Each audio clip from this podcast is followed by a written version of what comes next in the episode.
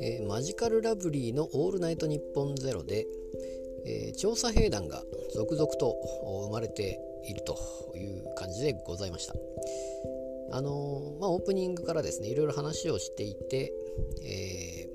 例えば何でしたかね、え濡れない水とか、えーバーミヤンの食べ放題が終わったとかあとは何でしたかね。花粉症はどうすればいいのかみたいな。話がまあいろいろま話をまあ2人でしていたわけですけれどもまあそこからまあまあいつも通りこうリスナーがどんどんハガキをハガキじゃないですかね。メールですかね。メールをどんどん送ってくるわけですけども。でじゃあ本当にそうなのかみたいな話にやっぱりなってですね。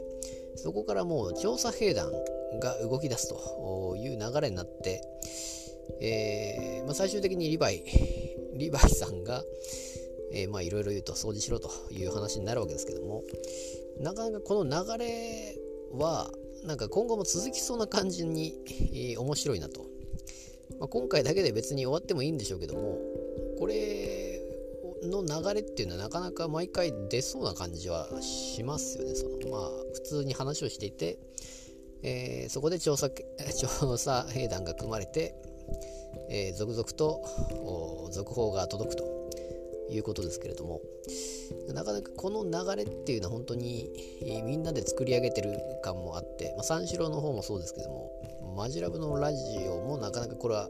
えー面白いということでもうリスナーを巻き込んでの、えーみんなで作ってる感がいいなと思いました。